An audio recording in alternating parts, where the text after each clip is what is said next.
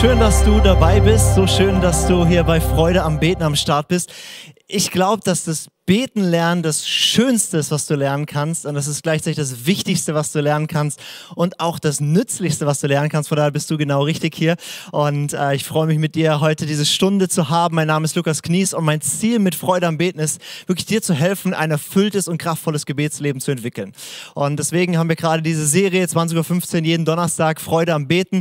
Zusätzlich findest du auf der Homepage äh, freudeambeten.de immer die Zusammenfassung von, von der, der Session, also auch von heute heute Zusammenfassung. Du findest viele Bibelstellen, die ich oft nur erwähne oder auch nicht erwähne. Da findest du dann da im Konzept oder auch nochmal alle Hauptpunkte einfach gesammelt. Weil mein Ziel ist wirklich, dass es nicht nur für dich was ist, wo du sagst, oh, da habe ich was Nettes gehört, sondern dass du das nehmen kannst und in die Praxis umsetzen kannst.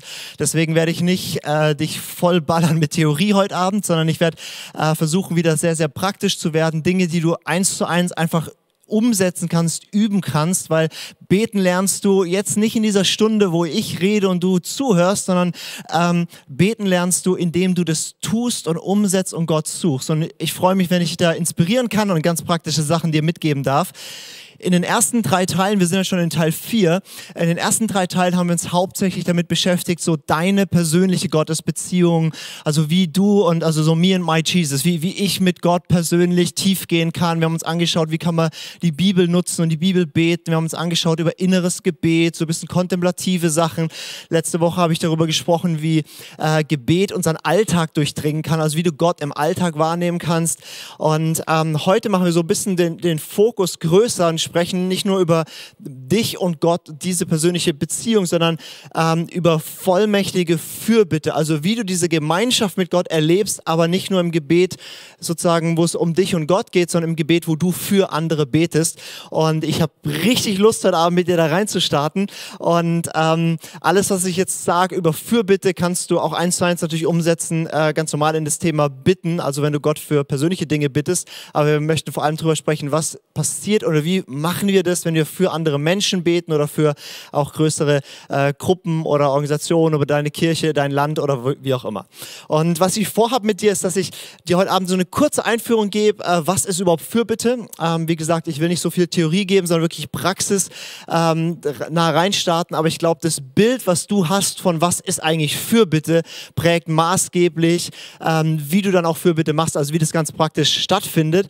Ähm, nach dieser kurzen Einführung, was Fürbitte ist, werde ich dir äh, beibringen, wie man mit biblischen Gebeten beten lernen kann und Fürbitte lernen kann. Und das ist der Weg, den Jesus uns äh, gezeigt hat, der ist eigentlich ganz leicht, aber irgendwie total vernachlässigt. Und ich werde dir zeigen, welche unglaubliche Kraft da drin steckt, wenn du biblische Gebete nimmst und die als Grundlage für deine Fürbitten nimmst.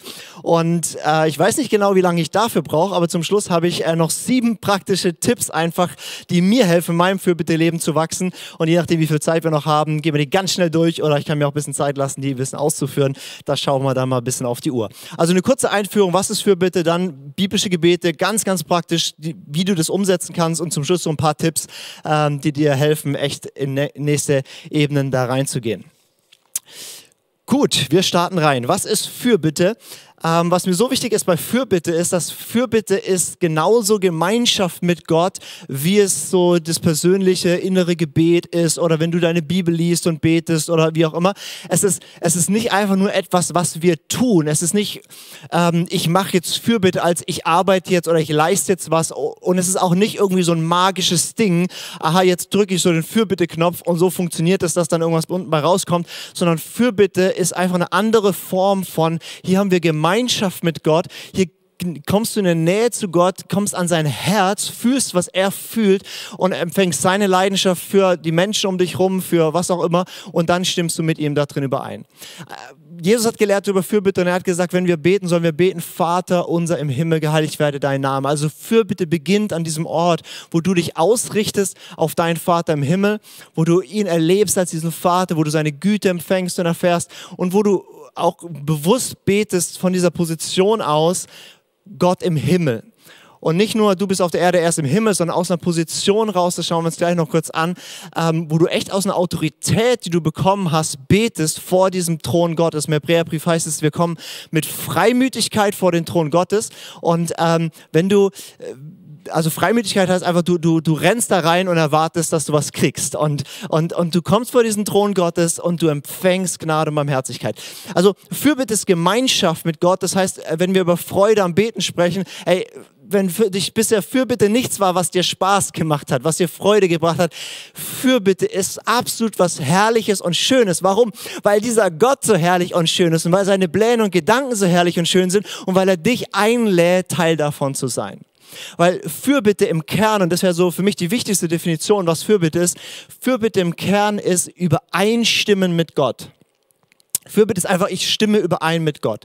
Also Jesus hat gelehrt im Vater unser, dass, dass du beten sollst, Vater unser im Himmel und so weiter, und dann dein Wille geschehe, wie im Himmel, so auf Erden. Also erstmal, wenn wir das beten sollen, dann heißt es irgendwie, dass nicht automatisch der Wille Gottes, wie er im Himmel geschieht, auch auf der Erde passiert. Das heißt, dass nicht automatisch alles, was auf der Erde passiert, Gottes Wille ist. Ähm, das merken wir, glaube ich, alle um uns herum, dass da vieles passiert, was nicht der Wille Gottes ist. Aber auch Gott ist kein Gott, der sagt, ja, ich mache einfach, was mir gefällt, sondern er lädt dich und mich ein, zu sagen, ich habe große Pläne, ich will viel Gutes tun und ich will, dass du übereinstimmst und sagst, Vater, was du willst, das soll passieren und dadurch geschieht es. Und, und das ist das Prinzip der Übereinstimmung. Und ich möchte es ein bisschen ausführen, weil wenn du anfängst zu schmecken, wie, wie herrlich das Prinzip ist, dann hast du auch so, so Lust und so Freude daran, es zu machen. Ähm, weil Fürbitte ist nichts, was, was Gott erfunden hat, als er den Menschen geschaffen hat, sondern Fürbitte, so regiert Gott die Welt. Also als Gott ganz am Anfang die Erde geschaffen hat, in der Bibel heißt in den ersten Versen am Anfang, Gott war schon da und er schuf Himmel und Erde. Und dann wird erklärt, wie er das gemacht hat. Und da heißt es, die Erde, die war noch wüst und leer, die war dunkel, da war ein großes Tohuwabohu, ein Riesendurcheinander, ein absolutes Chaos. Und Gott war da und hat gesagt, ich will eine wunderbare Erde machen und ich will ein wunderbares Universum schaffen und ich will wunderbare Menschen machen. All das war in seinem Herzen verborgen. Aber die Realität war, da war ein Riesenchaos, eine Riesenfinsternis, ein Riesendurcheinander.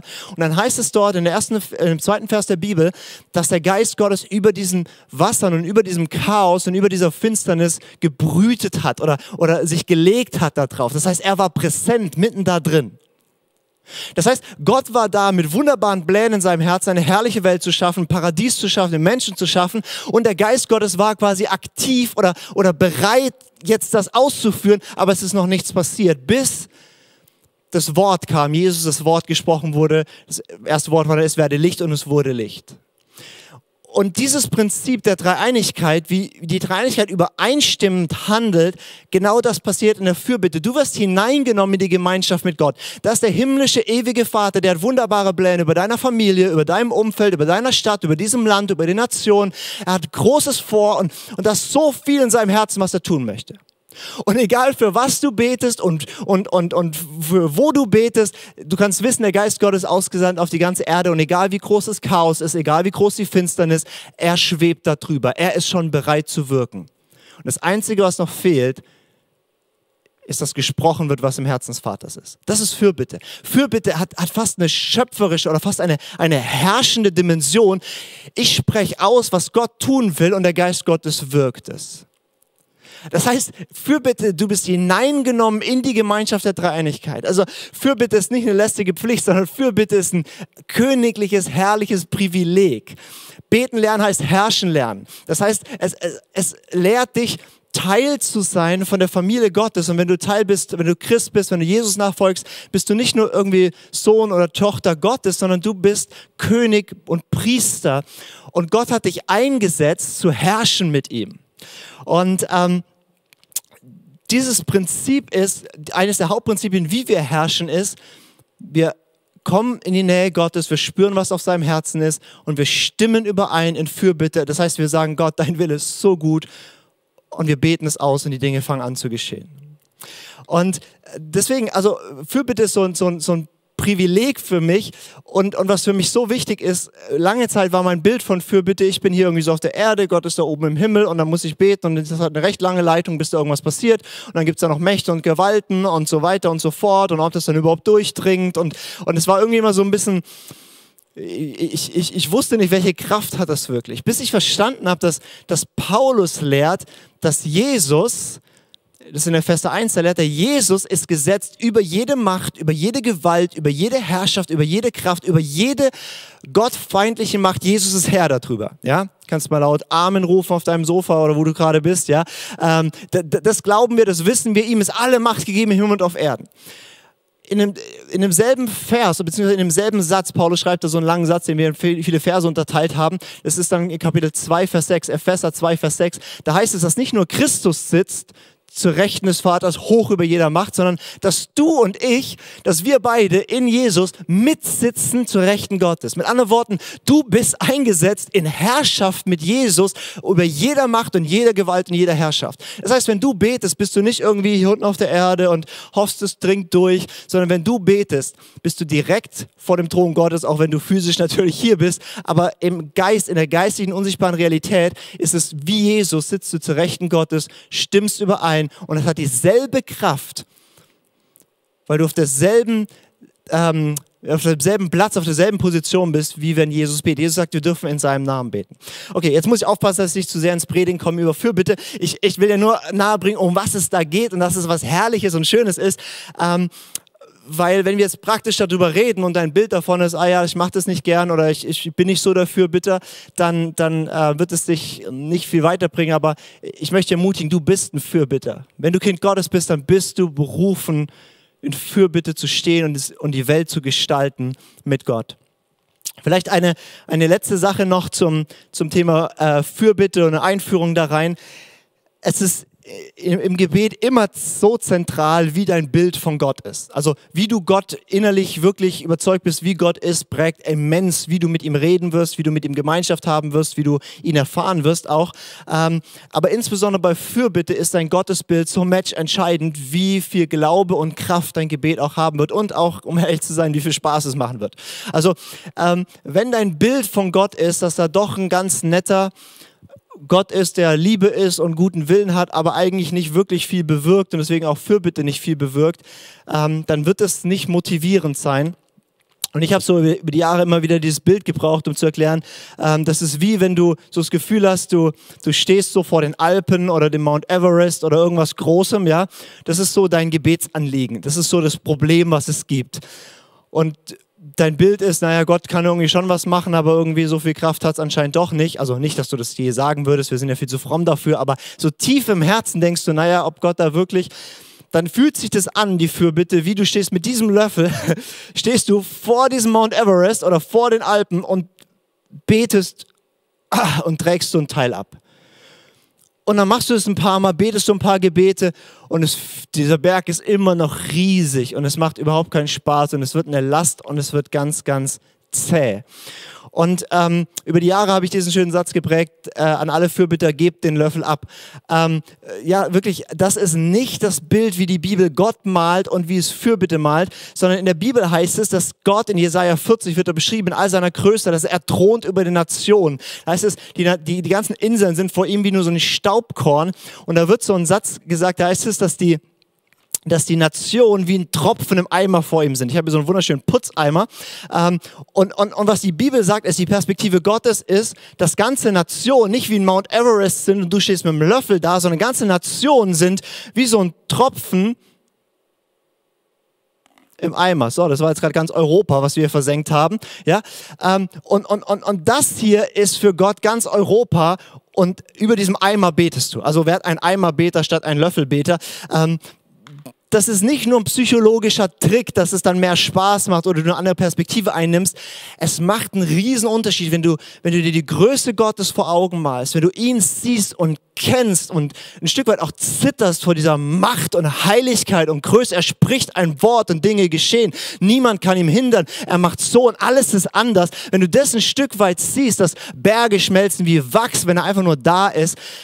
Wow ich darf zu ihm sprechen und dann merke ich wieder, wie Jesus sagt, es geht nicht um viele Worte, es geht nicht um Plappern, es geht um Herzensübereinstimmung und Gott wird Wunder wirken dadurch, dass wir diese Dinge beten. Deswegen deine Perspektive von Gott ist so wichtig, auch, auch wenn du so das Gefühl hast, Gott ist so ein distanzierter Gott, der da irgendwie so ähm, weit weg im Himmel sitzt und gar nicht so tief bewegt ist und, und du fast denkst, du musst Gott überzeugen, dass er was Gutes tut.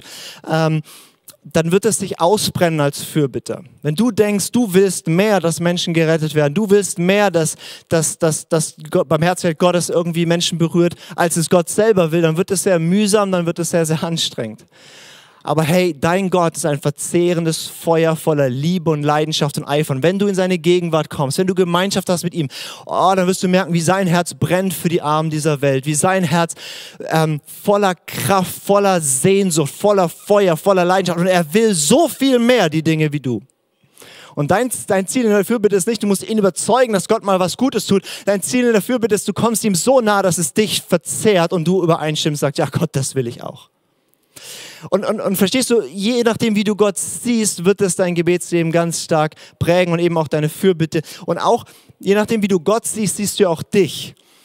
Ähm, und wenn du siehst, dass Gott dein guter Vater ist, der sich an dir freut, der dich genießt, zu dem du kommen kannst, in all deiner Schwachheit und Gebrochenheit, oh, dann wirst du wirklich wieder, wie, wie es in der Präger ist, mit Freimütigkeit, also ganz kühn, ganz mutig kommen und wirklich erwarten, dass Gott was macht. Oder wenn du siehst, hey, du hast Autorität von Gott bekommen, du bist eingesetzt als König und Priester, wirst du mit einer anderen Haltung, einer anderen Erwartung, anderen Glauben beten können. Ähm, ich bin sehr versucht, da noch ganz viel zu, zu sagen, aber ich möchte dir ganz praktische Dinge geben. Wenn du sagst, boah, du möchtest, ähm, du möchtest wirklich auch, auch da tiefer rein, was ist Fürbitte, wie funktioniert Fürbitte und so, äh, möchte ich dir eine, eine, eine Lehrserie von mir empfehlen, ähm, die heißt Bergversetzer genau, Bergversetzer. Kannst du einfach mal ins YouTube eingeben.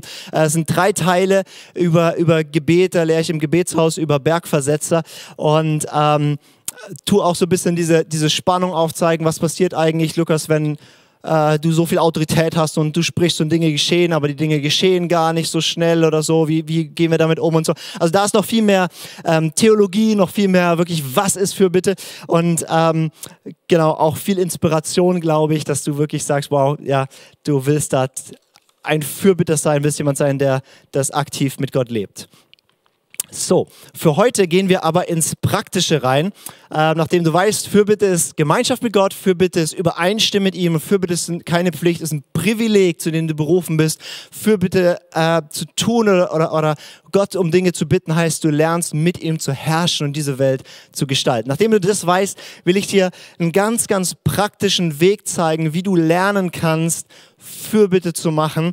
Und ähm, den Weg habe ich mir nicht ausgedacht, sondern den hat Jesus sich ausgedacht. Deswegen bist du da ähm, an einer guten Adresse.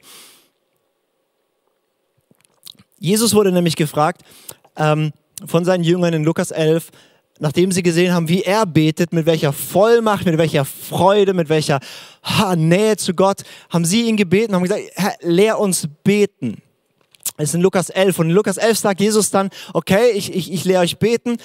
Und er macht es, indem er ihnen sagt, okay, wenn ihr beten lernen wollt, dann macht es folgendermaßen. Und er gibt ihnen das Vaterunser. Er gibt ihnen ein, eine Gebetsvorlage sozusagen. Er gibt ihnen ein Modell, wo er sagt, anhand dessen könnt ihr lernen, wie man betet. Anhand dessen könnt ihr wissen, was, man, was ihr sagen könnt, über was ihr sprechen könnt mit Gott und, und, und wie Gebet auch funktioniert. Und dann lehrt er sie noch in so ein paar Gleichnissen über Gebet.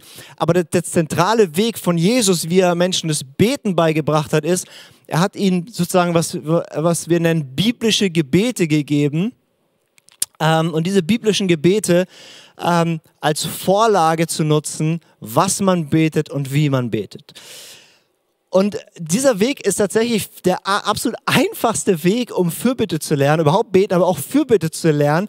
Und ich bin immer wieder überrascht, wie wenig Menschen da drin trainiert werden, biblische Gebete zu nutzen, um Fürbitte zu lernen. Und, und, und, und wie wenige Leute auch wissen, was sind biblische Gebete, wie nutzt man das und so. Und deswegen schön, dass du heute Abend mit dabei bist. Ich erkläre dir, was sind biblische Gebete, ähm, stell dir so ein paar vor. Ich werde dir ein bisschen erklären, warum das so eine unfassbare Kraft hat, die zu nutzen und wie du das ganz, ganz praktisch machen kannst.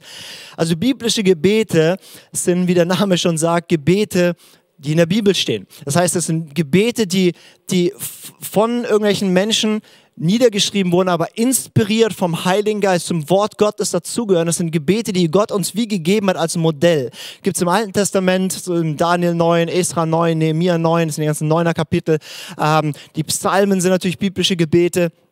Und auch im Neuen Testament sind ganz, ganz wichtige Gebete, je nachdem wie du zählst, sind es so 20, 30 Stück. Und ähm, die im Neuen Testament nennt man manchmal apostolische Gebete. Also falls jemand von apostolischen Gebeten mal spricht, dann sei nicht verwundert, das ist äh, dasselbe in einem anderen Ausdruck. Das sind Gebete, die in der Bibel stehen und ich will dir mal ein paar vorstellen, weil ich glaube, du kennst wahrscheinlich ein paar. Ähm, zum Beispiel, was wir alle wahrscheinlich kennen, ist Matthäus 6 oder Lukas 11, das Vater Unser. Ja, wir, wir, wir beten dieses Vater Unser, das kennen wir. Ähm, das ist ein biblisches Gebet. Das hat Jesus uns gegeben, dass wir beten können. Und nicht nur, dass wir das im Chor miteinander runterbeten können, sondern jede Linie ist wie eine Überschrift, die er gibt und, und, und dich einlädt, deine Tiefe zu gehen. Also Vater unser im Himmel, wow, was da alles schon drin ist. Ja? Ähm, geheiligt werde dein Name, dein Reich komme, dein Wille geschehe. Ja, was, was für ein Wille? Gibt es ganz schön viel. Und so weiter. Jede Zeile ist eine Einladung in den Dialog mit Gott, in eine Gemeinschaft mit Gott. Und so gibt es ganz viele andere Gebete von Jesus kennen wir noch das Gebet in, in Matthäus 9.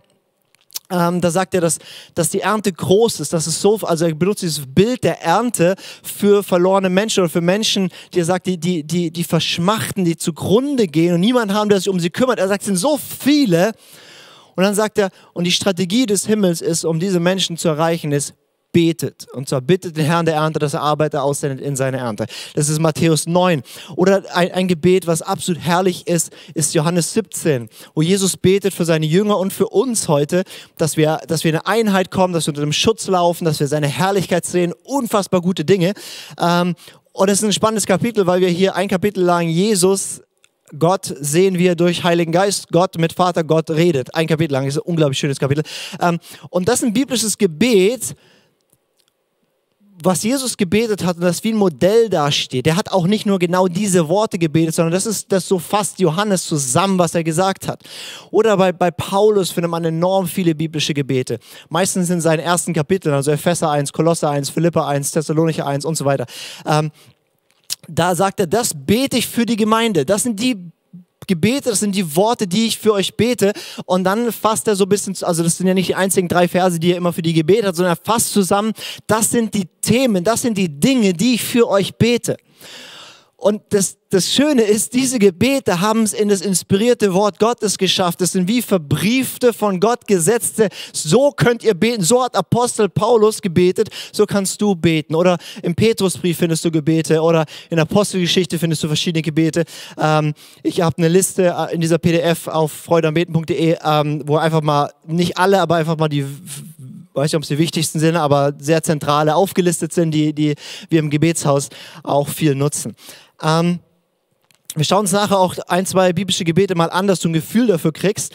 Aber ich möchte erst noch erklären, was macht biblische Gebete aus? Weil es gibt so ein paar Kennzeichen, die bei biblischen Gebeten immer da sind. Und das eine ist, alle biblischen Gebete sind absolut gottzentriert. Also du findest kein, ich nenne das so die Mimimi-Gebete, ähm, so dieses, die Probleme, also problemfokussierte, wir malen den großen Mount Everest Berg vor Augen und meckern über die Umstände und finden alles schrecklich und unser Glaube fährt in, mit dem Fahrstuhl in Kellergebete, sondern jedes Gebet im Neuen Testament beginnt damit, den Fokus auszurichten auf wer Gott ist. Und, und ich habe das bei der allerersten Session schon gesagt, Not ist kein guter Lehrer für Gebet. Ein besserer Lehrer ist Jesus, ist, wir beten nicht wegen der Not, wir beten wegen der Person. Und, und wenn, wenn Gott dein Grund ist, wenn er deine Ausrichtung ist, wenn du auf ihn schaust, dann wird es schön. Ich, ich, ich verstehe und ich kann es nachvollziehen, dass man als Fürbitter manchmal wie ausgelaugt sein kann, weil man für ganz viele Probleme und Nöte betet.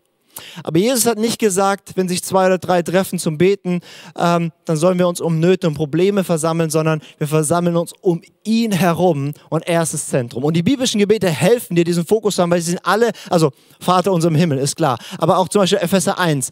Paulus betet, dass der Vater der Herrlichkeit, der Gott unseres Herrn Jesus Christus euch gebe den Geist und so weiter. Oder in Epheser 3, über, aus dem Reichtum seiner Herrlichkeit, der Vater aller Vaterschaft. Also immer dieser Fokus auf, wow, wer ist Gott? Und wir bleiben erstmal dastehen und wir beginnen erstmal mit ihm. Und wenn wir die ersten 20 Minuten gar nicht darüber hinauskommen, dass Gott toll ist, dann ist alles wunderbar. Es beginnt damit, ihn zu sehen als wer er ist und daraus beten wir. Und das bei allen biblischen Gebeten wirst du das finden, dass es beginnt mit Gott. Und Gebet beginnt immer mit Gott, wenn es gesund und wenn es kraftvoll sein soll. Das Zweite, was mich begeistert an diesen Gebeten, also die Gebete, die der Heilige Geist uns schriftlich gegeben hat, dass wir daran lernen können, wie man betet, all diese Gebete sind positiv. Also das sind hoffnungsvolle, glaubensvolle, kraftvolle Gebete. Das sind Gebete, die davon ausgehen, dass Gott handeln wird. Das sind Gebete, die von einer strahlenden Zukunft aussehen. Es sind Gebete, die voller Glauben und voller, voller Zukunft sind, voller Gott handelt, Gott wirkt, Gott macht. Und es sind nicht Gebete einer, einer, einer, ja, wir ziehen uns zurück und alles ist schrecklich und die Welt ist so böse, sondern nein, es ist ein, ein, ein Gebet von, wow, Gott tut was. Und nicht immer, weil alle Umstände super sind. Das ist auch interessant, dass gar nicht so viel immer über Umstände gebetet wird, sondern ganz viel tiefe innere Dinge gebetet werden. Da schauen wir uns gleich noch das im Beispiel ein bisschen an. Ähm, aber das begeistert mich, weil ähm, das macht was, ob dein Gebetsleben, dein Fürbitteleben pessimistisch ist also dass du, dass du sagen, oh, da ist ein Problem und wie soll es werden und du Sorgen wälzt, wir sollen Sorgen wälzen, aber auf den Herrn und dann sind sie weg und wir sollen Fürbitte, glaubensvoll, hoffnungsvoll beten. Okay, ähm, eine andere Sache, was so ein Kennzeichen ist, bei diesen Gebeten, es sind alles Fürbitten. Mit anderen Worten, keine Gegenbitten. Und das ist so ein, das ist so ein Steckenpferd von mir, das, äh, da, da, ich habe so viele Gebete gehört, so viele Gebetsgemeinschaften erlebt, wo so viel gegen Dinge gebetet wird. Und ich finde es nicht in meiner Bibel. Also ähm, Paulus war nicht in Korinth und hat dann gesagt, und ich bete gegen Spaltung. Nein, er war in Korinth und hat gesehen, oh, die haben Probleme, ich bete für Einheit. Er, er, hat nicht gesagt, ich bete, dass die auf, ich bete gegen die Sünde in ihrem Leben. Nein, er hat gesagt, ich bete, dass der Gott der Herrlichkeit euch heiligt. Jedes Gebet, was du wogegen du beten kannst, kannst du auch für etwas beten. Also du kannst gegen Krankheit beten oder für Heilung. Du kannst beten gegen Verblendung oder für Offenbarung.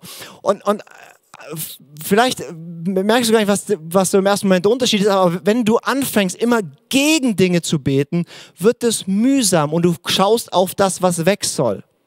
Also ich bete gegen Dämonen und gegen Krankheit und du schaust auf diese Dinge. Aber besser ist, ich schaue, was will Gott tun und ich bete proaktiv für die Dinge, die Gott tun will. Und es macht was mit der Herzenseinstellung, mit deiner Weltsicht und es macht was mit der Atmosphäre in der Gebetsgemeinschaft, auch wenn du mit anderen betest. Weil ich, ich habe wirklich auch Gebetstreffen erlebt, wo ich das Gefühl hatte, jetzt haben wir eine Stunde lang gegen alles gebetet und ich gehe da raus und ich bin so aggro, ja, also weil ich bin gegen alles, ja. Ähm, aber wir Christen sollten nicht bekannt dafür sein, dass wir gegen Dinge sind. Nein, wir, wir sind nicht einfach gegen das, sondern wir sind für Dinge, die Gott setzt. Und, und, und das mag ich, ähm, dass diese Gebete allesamt für, echte Fürbitten sind und das kann man davon lernen. Warum solltest du oder kannst du biblische Gebete für dein Fürbitteleben nutzen und warum äh, kannst du es auch super nutzen, natürlich, wenn du mit anderen betest? Der, der, der erste Punkt ist, diese biblischen Gebete, wie gesagt, wir schauen uns nachher mal ein, zwei an, damit du ein Gefühl für kriegst, aber die helfen dir, dass du weißt, was du beten kannst. Ich, ich weiß nicht, ob es dir auch manchmal so geht, du sagst, oh, ich will für Sachen beten, aber du weißt schier nicht, was soll ich jetzt eigentlich beten. Und dann betest du für deine Familie und sagst, Herr, segne meine Familie. Ja, und das ist gut, aber wenn es dir ein bisschen geht wie mir, dann, dann manchmal weiß man nicht, was soll man eigentlich als was ist gerade der Wille Gottes, was ist auf seinem Herzen, was will er beten. Ja, die biblischen Gebete, wenn du einfach das als eine Vorlage nimmst, kannst du entlanghangeln und entdeckst, das sind Dinge, die Gott tun will und du weißt plötzlich, was du beten kannst und du kannst problemlos 10, 15 Minuten für Leute beten, wo du davor keine Ahnung hattest, was du überhaupt beten sollst. Ähm, deswegen, also es gibt dir einfach Gesprächsstoff, es gibt dir Inhalt, es gibt dir, ah, dafür kann ich beten. Das ist wie eine Gebetsliste, wo, ah, das ist ein guter Punkt, das kann ich beten. Ah, das ist ein guter Punkt, kann ich beten. Das hat schon Paulus, Petrus oder Jesus gebetet. Was es eben auch macht, ich habe das schon ein bisschen angesprochen, ähm, die biblischen Gebete sind gottzentriert, das heißt, es richtet dich automatisch fast auf Gott aus. Du bist nicht versucht, ähm, zu versinken in den Problemen, sondern du bist wirklich in der Gemeinschaft mit Gott und, und gehst ah, gestärkt daraus. Ich hatte jetzt die Tage mit äh, unseren Angestellten im Gebetshaus, hatten wir morgens eine, eine Gebetszeit und ähm, haben dort äh, gebetet für alle unsere Leiter. Und wir hatten ganz viele Gebetsanliegen bekommen von all unseren Leitern. Und ähm, da waren echt auch Nöte und Herausforderungen, Sachen dabei. Und, und wir haben uns das alles angeschaut und aufgelistet gesagt, wir wollen da wirklich reinbeten. Und ganz bewusst habe ich am Anfang gesagt, aber wir, wir starten nicht damit, sondern wir starten damit auf Gott zu schauen. Wir starten damit von dieser Perspektive auf diese Sachen zu beten. Ähm, was biblische Gebete auch enorm hilft, ist, wenn du so wie eine Gebetsliste hast, also du kannst ja auch die biblischen Gebete so ein bisschen umschreiben oder rausschreiben oder zusammenfassen oder einzelne Aspekte wie eine Gebetsliste aufschreiben. Es hilft dir, fokussiert dran zu bleiben oder fokussiert zu beten. Weil wenn du auch so ein bisschen bist wie ich, dann schweifst du gerne ab im Gebet. Dann bist du mit Gedanken ganz woanders. Ich, ich, ich, wenn ich bete, natürlich oft so hin und her tigern, ja, dann, dann laufe ich so und manchmal merke ich so, jetzt bin ich irgendwie gerade gefühlt einen Kilometer gelaufen, aber meine Gedanken waren gerade ganz weg, ich habe gar nicht mehr gebetet. Ähm, diese biblischen Gebete helfen immer wieder zurückzukommen, so, ah ja, genau, das, und dann habe ich wieder was zu beten, dann kann ich das beten. Es hilft mir richtig fokussiert zu bleiben. Die biblischen Gebete haben, um es mal ein bisschen provokant zu sagen, im Gegensatz zu unseren aus der Hüfte geschossenen Gebete, ähm, haben die Erhörungsgarantie. also diese Gebete hat der Heilige Geist in sein Wort reingegeben, damit wir es beten können, weil das die Dinge sind, die er tun möchte. Mit anderen Worten, wenn ich Epheser 3 bete, dann weiß ich, das sind Dinge, die wird Gott tun, die, die wirkt Gott und deswegen kann ich dann mit vielen Glauben beten. Der wichtigste Punkt für mich, warum ich die biblischen Gebete liebe und ähm, dafür äh, habe ich schon viel Ärger bekommen, aber diese Gebete haben eine enorm hohe Qualität. Wenn du dir anschaust, was da drin steht, was dort gebetet wird, ist das von der Intensität, von der Qualität, tut mir leid, aber sehr viel höher, als was wir normalerweise beten. Also oft beten wir so, manchmal ein bisschen floskelmäßig oder wir beten halt so allgemeines, also Herr segne den oder so. Und dann äh, sagst du, oh ja, ich will Fürbitte sein, ich, ich, ich bin da ermutigt und ich will für meine Familie beten. Und was beten wir dann? Normalerweise beten wir dann, ja Gott, ich bete, dass du Max jetzt in seinen Prüfungen segnest, dass sie stattfinden können und dass er das macht. Dann bete ich für meinen Mann, dass der endlich das macht und ich bete für meine Oma, dass er das macht und ich bete für und so weiter. Und wir beten ganz viele Umstände. Wir beten ganz viele äußere Faktoren und das ist nicht falsch und nicht schlecht, aber wenn ich mir das anschaue, was hier gebetet wird, das geht so viel tiefer, was das eigentliche ist, was passieren muss. Beispiel Apostelgeschichte 4. Da ist die Situation, dass die Gemeinde unter Verfolgung ist. Dem wurde gesagt, ihr dürft nicht mehr von Jesus erzählen. Die Gemeinde war in Jerusalem und die haben ihnen gesagt, ihr dürft es nicht, sonst peitschen wir euch aus, sonst sperren wir euch weg. Ähm, also es war wirklich kritisch. Und die Gemeinde kommt zusammen und ein herrliches Gebet, Apostelgeschichte 4 kannst du dir anschauen. Sie richten den Blick auf Gott, du Herrscher des Himmels und der Erde, du hast schon damals und so ein unglaubliches Gebet. Und dann beten sie eben nicht, Herr, wir beten, bewegt die Herzen der Politiker, dass sie uns wieder reden lassen, obwohl das ja ein legitimes Gebet ist. Nein, sie beten, Gott, gib uns jetzt eine Freimütigkeit, trotz dieses Verbots, dein Evangelium zu predigen und gib uns, dass noch mehr Zeichen, noch mehr Wunder passieren und dann haben sie angefangen, noch mehr zu predigen als sonst. Weil das Problem war nicht die Umstände in dem Fall, das Problem war, dass sie Angst hatten.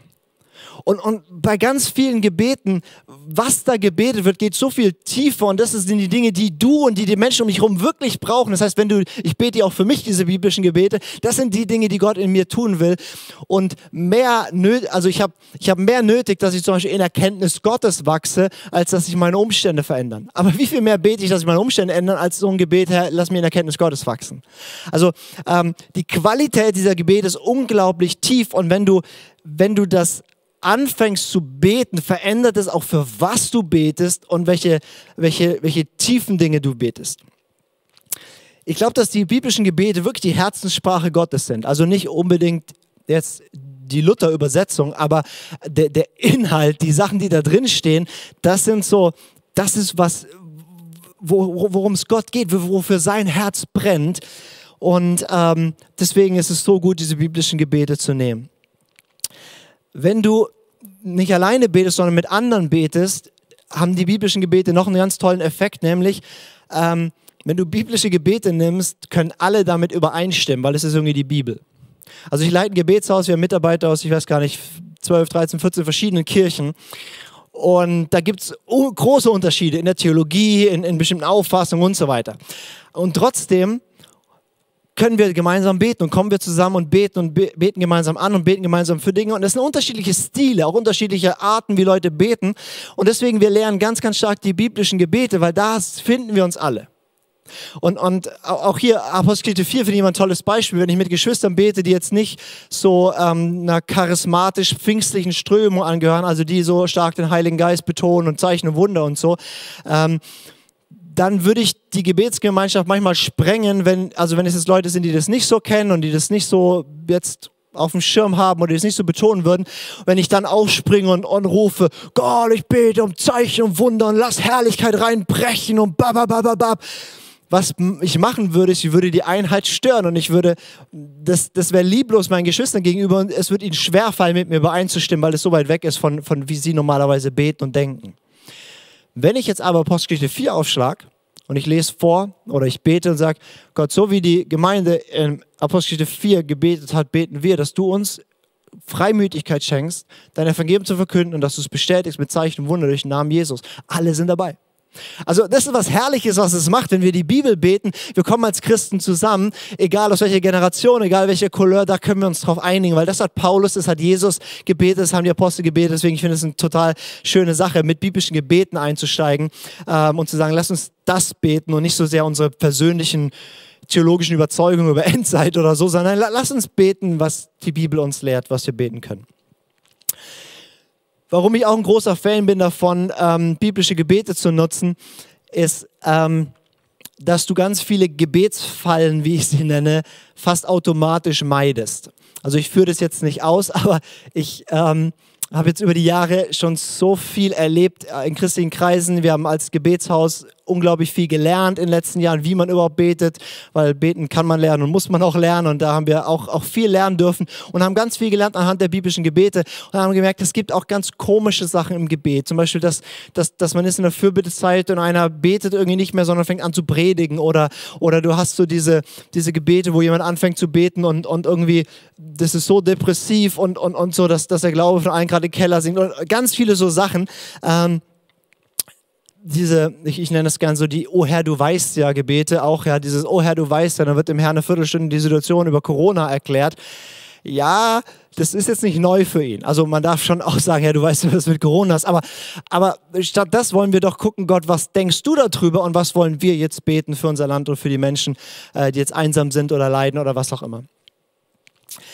Ähm, das heißt, wenn du beten lernst von Anfang an oder wenn du sagst, oh, Fürbitte ist für mich bis neues Terrain oder auch du bist schon lange Fürbitter und du nimmst biblische Gebete und betest anhand von diesen Gebeten, wirst du ganz viele Gebetsfallen automatisch nicht machen und du wirst sehr ein gesundes ähm, Fürbitte äh, Leben starten. Und deswegen ähm, bin ich ein Riesenfan von biblischen Gebeten. Okay, jetzt habe ich so viel darüber gesagt. Ich glaube, wir müssen uns mal welche anschauen, dass du ein Gefühl für hast, ähm, was meine ich eigentlich mit Gebet, äh, biblischen Gebeten und wie nutze ich sie.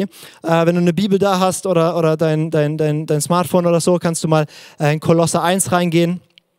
Ähm, und wenn nicht, darfst du einfach ganz entspannt mir hier zuhören.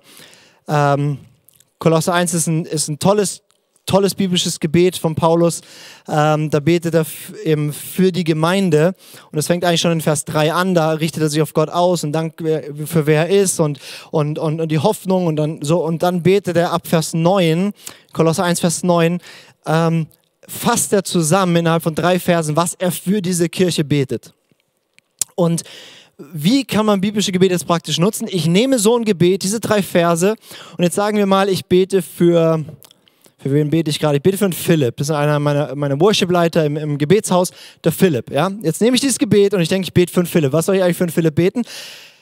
Ich nehme dieses Gebet und lese es mir durch. Da steht, deshalb hören auch wir nicht auf, von dem Tag an, da wir es gehört haben, für euch zu beten und zu bitten. Jetzt beschreibt er, was er dort betet. Nämlich, dass ihr mit der Erkenntnis seines Willens erfüllt werdet in aller Weisheit und geistigem Verständnis. Ich gehe das ganz schnell durch, du musst jetzt nicht alles aufnehmen. Wir, wir, wir, ich Genau, wir gehen dann Schritt für Schritt durch. Um des Herrn würdig zu wandeln, zu allem Wohlgefallen, fruchtbringend in jedem guten Werk und wachsend durch die Erkenntnis Gottes, gekräftigt mit aller Kraft nach der Macht seiner Herrlichkeit, zu allem Aushauen, aller Langmut mit Freuden dem Vater Dank sagen. Okay, wenn du es so durchliest, denkst du, wow, krass, Paulus halt, äh, kompliziert, steht viel drin irgendwie was ich jetzt mache und was ich dich ermutigen möchte, wie lernst du damit zu beten? Du, du nimmst dieses, dieses Gebet und jetzt nimmst du es wie eine Gebetsliste und gehst einfach durch. Der erste Punkt ist, das ist sozusagen sein Hauptgebet.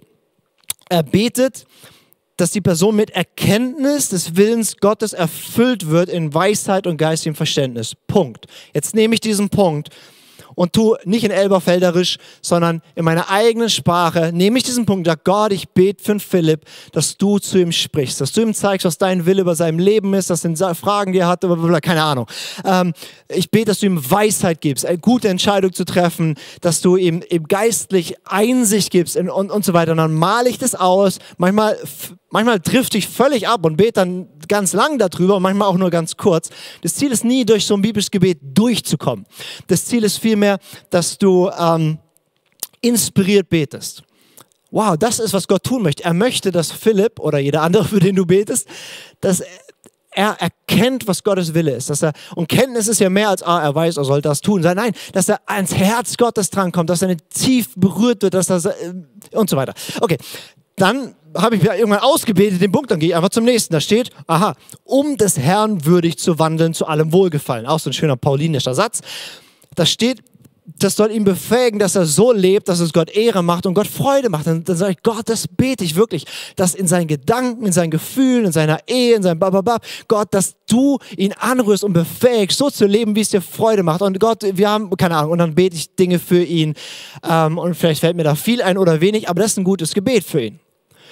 Und dann zum nächsten, Frucht bringt in jedem guten Werk. Ah, und dann bete ich, Gott, ich bete, dass er Frucht bringt, dass du sagst, dass wenn wir in dir bleiben, dass wir viel Frucht bringen. Und ich bete, dass er tiefer in dir bleibt und so weiter und so fort. Und du hast gesagt, dass wir 30, 60, 100-fach Frucht bringen. Ich bete, dass Philipp jemand ist, der wirklich hundertfach multipliziert, was du ihm gegeben hast. Lass ihn seine Gaben mehr entdecken und, und zeig ihm, was die guten Werke sind, die du vorbereitet hast und so weiter und so fort. Und dann denke ich, bam, ja, das war gut. Ja, manchmal kommt man in so einen Fluss rein, manchmal auch nicht.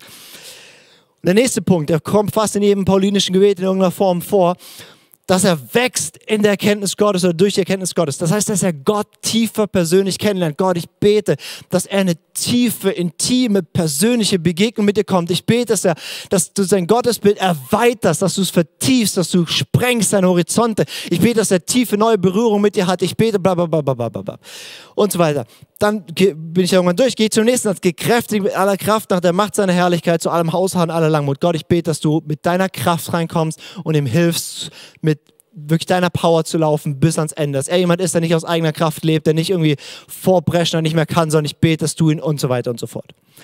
Und es kann sein, am Anfang, ähm, mittlerweile sind es für mich äh, Riesenüberschriften und ich habe da drunter fast ein Sammelsuri rum von, von was man alles beten kann. Aber es geht gar nicht darum, dass man da alles betet, sondern dass man rausspürt, okay, das ist mal das Grundgebet von Paulus und das, was Gott tun möchte, und das wende ich jetzt an auf meine Ehefrau, das wende ich an auf meine Kirche, das kannst du super beten für Leiterschaft, ja. Gott, erfüll sie mit Erkenntnis von deinem Willen. Gib ihnen Weisheit, Geist und Verständnis. Wie kann man jetzt gerade Kirche bauen, wo alles anders ist? Füll sie damit und schenk das in dieser Zeit, dass es Frucht bringt ist, dass es nicht eingeht, sondern dass es mehr Frucht und so weiter und so fort. Da kann man wunderbare Sachen beten.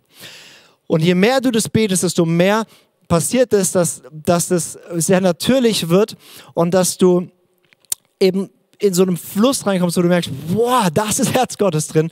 Und was es auch macht, wenn du viel biblische Gebete betest, färbt das dein Gebetsleben, auch wenn du jetzt nicht bewusst Kolosse 1 rausholst und es als Gebetsliste durchbetest.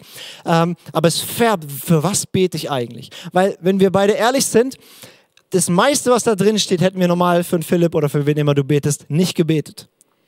Sondern wir hätten gebetet, was auch immer. Nette, gute Sachen die nicht falsch sind, die du trotzdem beten kannst, aber vieles von dem, was Gott tun möchte, ist eine Ebene tiefer.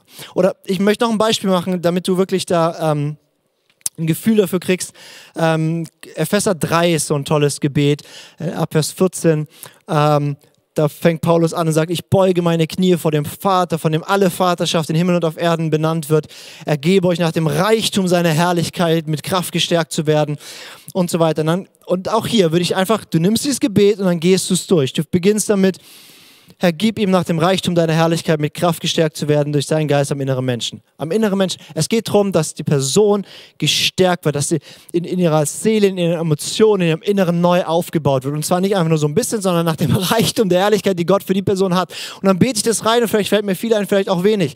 Ähm, der nächste Satz, dass Christus durch den Glauben in euren Herzen wohne oh Gott, ich bete, dass das, was der Lukas da gelehrt hat über inneres Gebet, dass er anfängt zu erleben, dass Christus in ihm wohnt, dass er diese wohltuende Gegenwart von Friede, Freude und Kraft in sich spürt. Bababababab. Ähm, und äh, dass er in Liebe gewurzelt und gegründet ist. Gott, ich bete, dass du wegsprengst jedes falsche Fundament, wo er seine Identität, sein Leben drauf baut und so weiter und so fort. Also man, einem fällt dann eine Menge ein und dann geht es weiter, damit er imstande ist, mit allen Heiligen völlig zu erfassen, was die Breite, Länge, Höhe und Tiefe ist, zu erkennen, die Erkenntnis übersteigen des Liebes und so weiter. Erfüllt wird zur ganzen Fülle ein Monstergebet. Und es endet damit, dass, dass, dass Paulus da betet, Gott, du wirst mehr tun, als ich erdenken kann und erbitten kann. Du wirst sowieso noch mehr tun, als ich hier bete. Also, verstehst du, so kannst du beten lernen, dass du Inhalte kriegst, was kann ich eigentlich beten?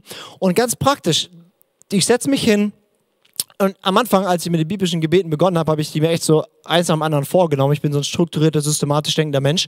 Also habe ich Epheser 1 genommen, habe das gebetet und habe ich mir eine Liste von 10 oder 15 Personen gemacht, habe für jeden Epheser 1 gebetet. Und war dann überrascht, was, was sich da auftut, wie unterschiedlich Dinge doch sind, die ich da bete. Aber Epheser 1, my goodness, was für ein tolles Gebet. Ja?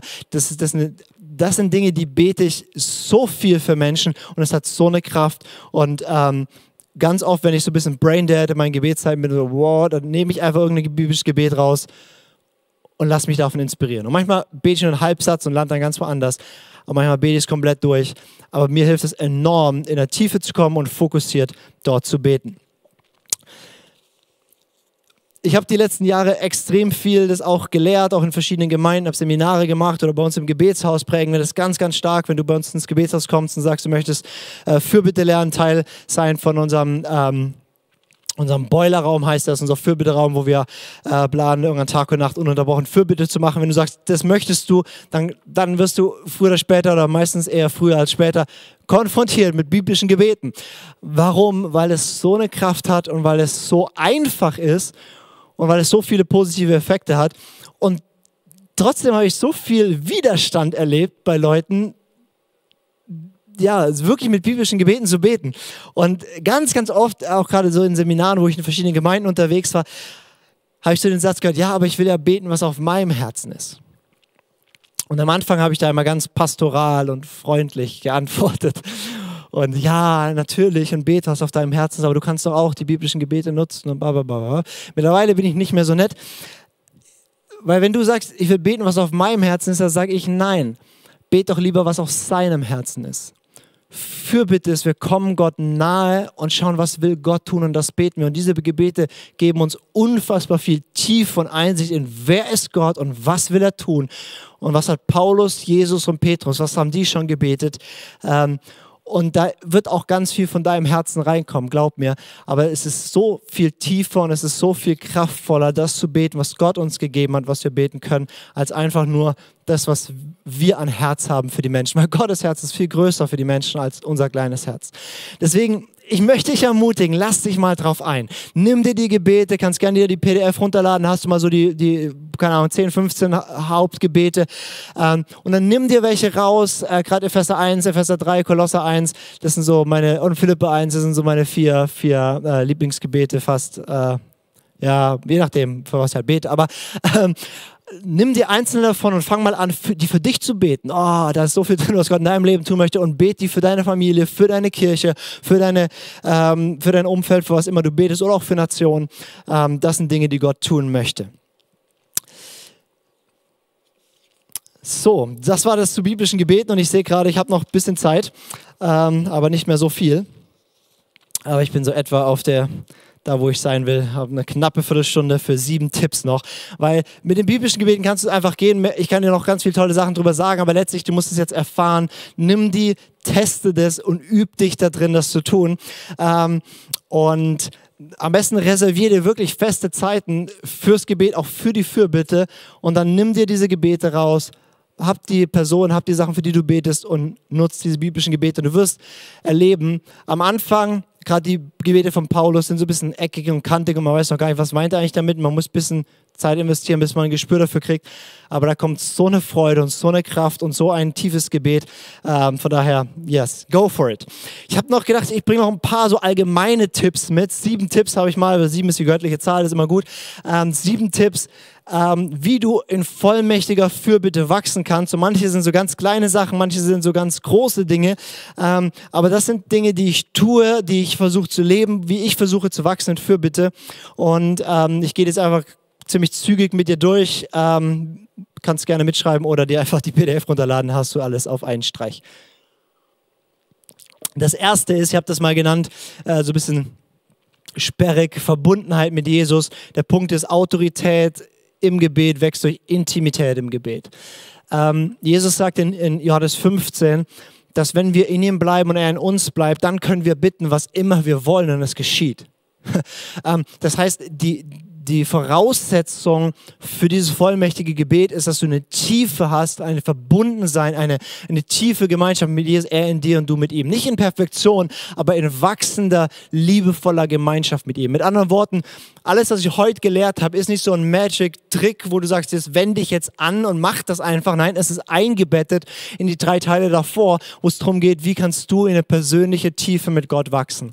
Und deswegen meine große Ermutigung, ähm, kraftvolle Fürbitte wurzelt in Intimität mit Gott, in Nähe mit ihm. Das ist auch in Jesaja 62, da wird beschrieben von, von ähm, werden die Fürbitte genannt, Wächter auf der Mauer, die Tag und Nacht Gott an seine Verheißung erinnern, die sich keine Ruhe gönnen, die Gott keine Ruhe gönnen und die beten letztlich, bis Jesus wiederkommt, die in so einer kraftvollen Weise so, so stehen und die Verheißung Gottes auf die Erde bringen.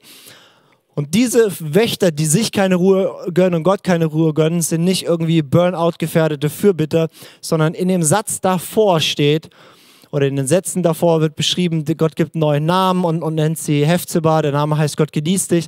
Und dann heißt es in dem genauen Satz davor, dass wie der Bräutigam sich über seine Braut freut, so freut sich Gott an dir.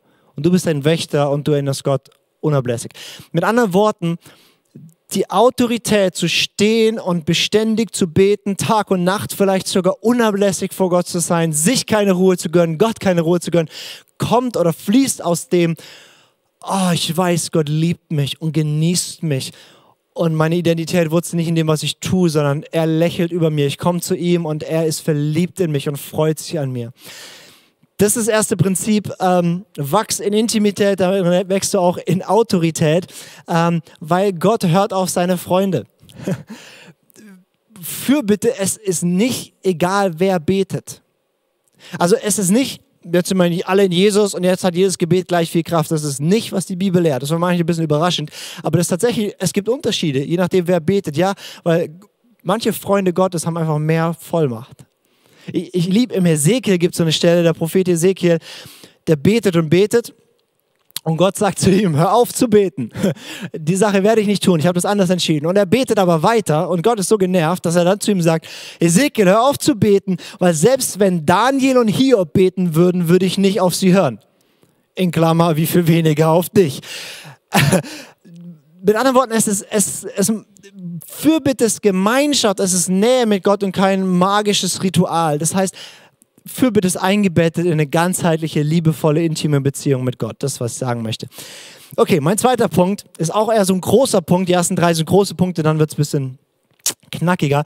Ähm, der zweite Punkt ist, ähm, den Le also ich habe es genannt, ein gerechtes Leben leben, ein Lebensstil des Gehorsams macht einen Unterschied auf die Autorität deiner Fürbitte. Es ist nicht, wir haben letzte Woche darüber gesprochen oder ich habe letzte Woche darüber gesprochen, dass es ganzheitlich ist unser Leben und du kannst nicht sagen, so jetzt äh, nutze ich Fürbitte, aber du lebst ein Leben, was überhaupt nicht in Übereinstimmung ist mit Gott, weil Fürbitte ist Übereinstimmung mit ihm und nicht nur deine Worte, sondern dein Leben. Und je mehr du in, in Übereinstimmung kommst, auch hier geht es nicht um Perfektion, sondern dein Herz in Übereinstimmung ist. Du bist immer noch genau wie ich, schwach und gebrochen, wir kriegen vieles nicht hin, aber mein Herz sagt, ja, ich will gerne und das reicht. Weil das Gebet eines Gerechten hat viel Kraft in seiner Wirkung. Ähm, da habe ich ein paar Bibelstellen auch reingepackt, rein, zum Beispiel 1. Johannes 3, wo es heißt, dass was immer wir bitten, empfangen wir von ihm. Und dann sagt er, weil wir seine Gebote halten und das vor ihm Wohlgefällige tun. Also die Begründung, warum wir bekommen, ist, weil wir auch einen Lebensstil haben, ihm zu gefallen. Das heißt nicht, dass wir uns Gebetserhörung verdienen, sondern das heißt nur, dass wir unser gesamtes Leben in eine Fürbitte, eine Übereinstimmung bringen mit Gott.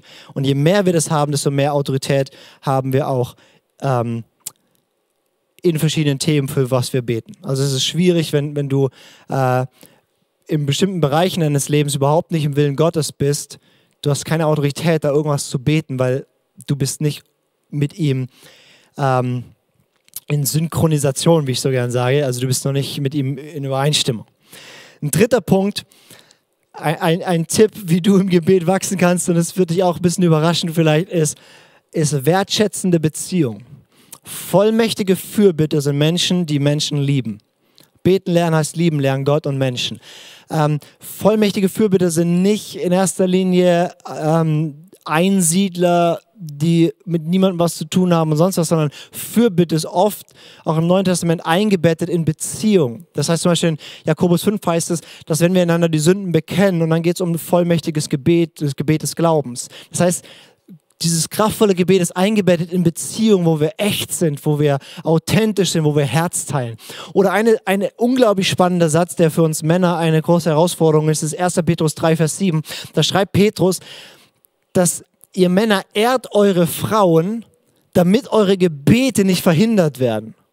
Also wie ich mit meiner Frau umgehe, hat direkte Auswirkungen auf, ob Gott mein Gebet hört. Mit anderen Worten, was ich nicht tun kann, ist, meine Frau morgen anzupflaumen, dann in den Gebetsraum zu laufen und zu erwarten, dass Gott handelt, ähm, sondern Gott sagt, ich werde nicht dich segnen, wenn du nicht hier in deiner Ehe äh, wertschätzend umgehst. Und ich glaube, das ist auch nicht nur das Prinzip der Ehe, sondern allgemein ähm, können wir unsere Verbindung mit Gott nicht trennen von der Verbindung mit Menschen.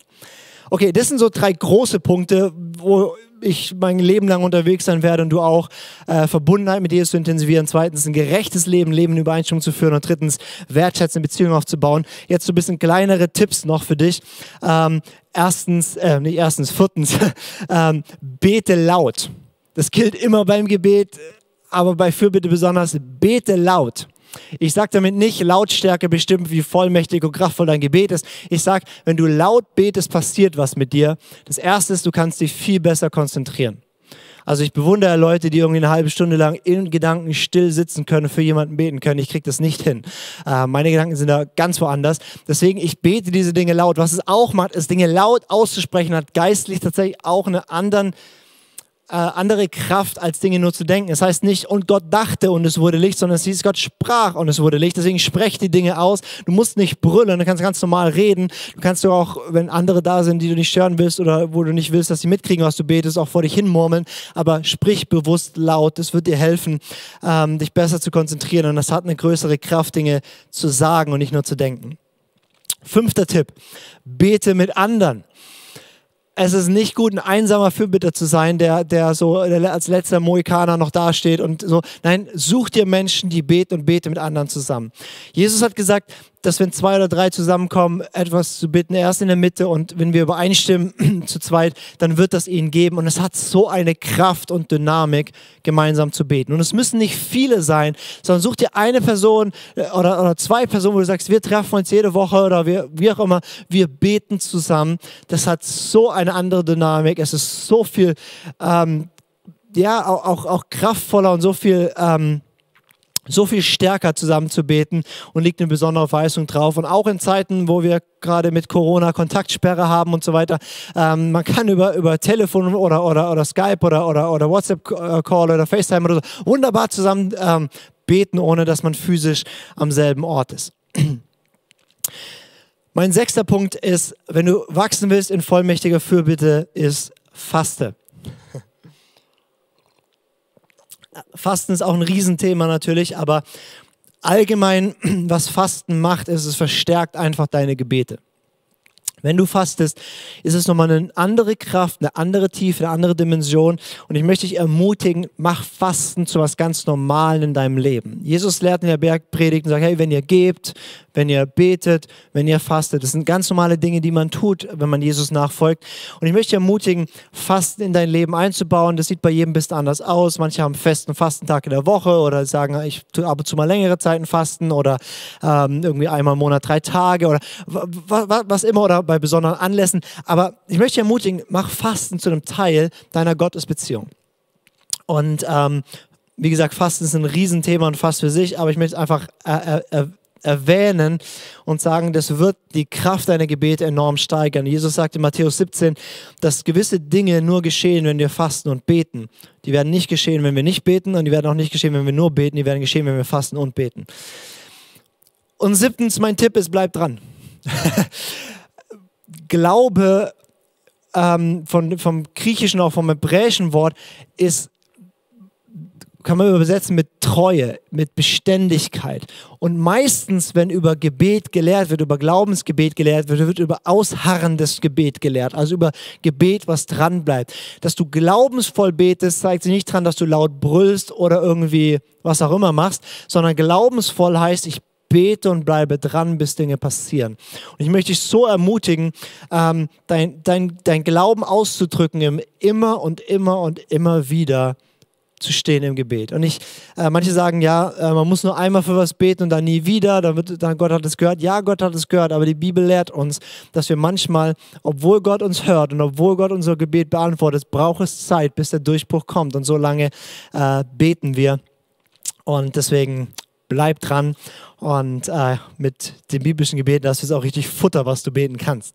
Also bleib verbunden mit Jesus, wachsen verbunden mit Jesus mehr und mehr in dieses gerechte Leben, dieses Leben in Übereinstimmung mit Gott, wertschätzende Beziehungen führen, bete laut, bete mit anderen, faste und bleib dran.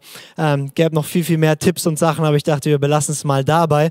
Und mein Wunsch oder meine Hoffnung ist wirklich, dass du inspiriert bist heute Abend, dass du neu ha, vielleicht Fürbitte anders siehst und neue Lust hast, Fürbitte zu machen und auch jetzt einen ganz praktischen Einstieg hast. Es ist nicht ganz kompliziert. Du kannst die Bibel nehmen, nimmst diese Gebete, fängst an, damit beten zu lernen und ähm, ja, da freue ich mich, äh, wenn du da in ein kraftvolleres Gebetsleben reinwachsen kannst. Nächste Woche wird der letzte Part von dieser Serie sein. Wir haben gesagt, wir machen so ein fünf, fünfteiliges Ding. Und ähm, obwohl ich recht zufrieden bin mit diesen vier Teilen schon, nächste Woche ist der wichtigste Part. nächste Woche werde ich darüber sprechen, wie du all das, was ich gelehrt habe und die ganzen Sachen, die ich nicht gelehrt habe, wie du das durch eine Lebensregel, so nennen die Mönche das, in dein Leben integrieren kannst, beständig dranbleiben kannst und es beständig weiter formen kannst, sodass du optimal wächst. Weil was ganz oft passiert, du hörst so einen Podcast an oder bist hier im Livestream dabei und bist total motiviert und nach zwei Wochen merkst du nichts mehr davon. Und nächste Woche werde ich dir so ein paar Schlüssel geben, die sehr, sehr praktisch sind, wie du dein Leben so setzen kannst, dass du beständig da drin wächst und dir einen Rahmen setzt, in dem du optimal wachsen kannst. Und ich werde noch ein bisschen ähm, sprechen über Spiritualität allgemein, ähm, weil wir haben oft ein sehr begrenztes Bild von, wie wir Gottesbeziehungen lernen. Und auch die meisten Sachen, die ich hier so gebracht habe, sind ganz stark Dinge, wie ich funktioniere und wie ich Gott leicht begegne, aber da gibt es viel, viel mehr. Ähm, das heißt, seid auf jeden Fall nächste Woche dabei, es wird ein krönender Abschluss und ich glaube auch nicht nur ein Abschluss, sondern ein toller Start für dich, dann weiter zu wachsen. Ich möchte noch für dich beten und ähm, dann äh, entlasse ich dich in einen schönen Abend des Gebets oder was immer du vorhast. Jesus, ich danke dir, dass du uns beten lehrst und ich danke dir, dass du uns viele biblische Gebete gegeben hast und ich bete für mich und ich bete für, für jeden, der das jetzt hört, dass du dass du uns Gnade gibst und beten lehrst, dass wir wachsen, als Fürbitte auch wachsen. Ich bete, dass wir wachsen in diese Herrlichkeit, in diese Kraft rein, Fürbitte zu sein. Und ich bete, dass du uns wirklich setzt als Menschen, die dein Herz kennen, mit dir übereinstimmen und diese Welt verändern und gestalten. Und ich bete, dass da, wo, wo wir vielleicht schon lange damit unterwegs sind, dass wir ganz neuen Schub da drin erleben, eine ganz neue Kraft erleben dürfen und ein neues Level da reinkommen. Und ich bete, dass da, wo wir vielleicht auch ganz am Anfang stehen, ich bete, dass du uns hilfst, dort einzusteigen und kraftvolle, vollmächtige Fürbitter werden. Und ich danke, dass du der beste Lehrer bist und mit jedem von uns unterwegs bist. Yes. Amen. Sei gesegnet und bis nächste Woche. Ciao.